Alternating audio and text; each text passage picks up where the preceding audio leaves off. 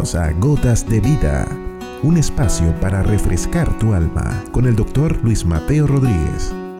Dios ama su creación. Todo fue preparado para ti y para mí con amor. Bienvenidos. Dios, el Padre, también es el creador de todo lo que existe, ya sea en la tierra, en las aguas y en los cielos. Todo lo hizo hermoso en su momento y declara que vio Dios que lo que había creado era bueno y selló con esa sentencia cada día. No obstante, cuando creó al hombre al sexto día, según el relato bíblico, lo hizo de manera muy particular.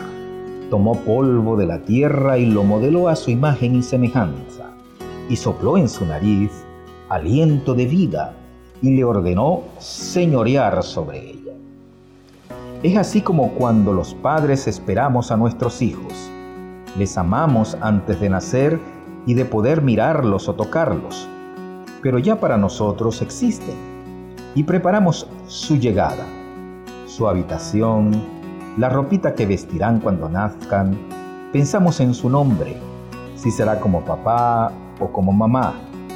En fin, un orquestar de acciones que llevan a un objetivo recibir a nuestros hijos, a nuestros amados, a nuestros deseados.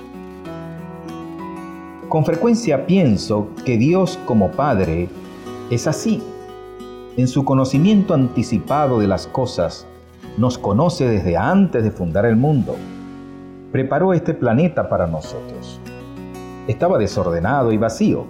Le dio luz, sol, luna y estrellas una atmósfera o expansión, tierra seca, mares, ríos, árboles, seres que los recrearan. Y un jardín especial donde colocó, creo yo, la razón de su creación, el hombre y la mujer. Sino porque, ¿por qué otra razón que no fuera su amor por sus hijos ¿no nos recordaría que nos conoce desde antes de la fundación del mundo? Dios ama su creación, pero especialmente a ti y a mí, que somos su imagen y semejanza como nuestro primer ancestro Adán. Eres muy especial para Dios.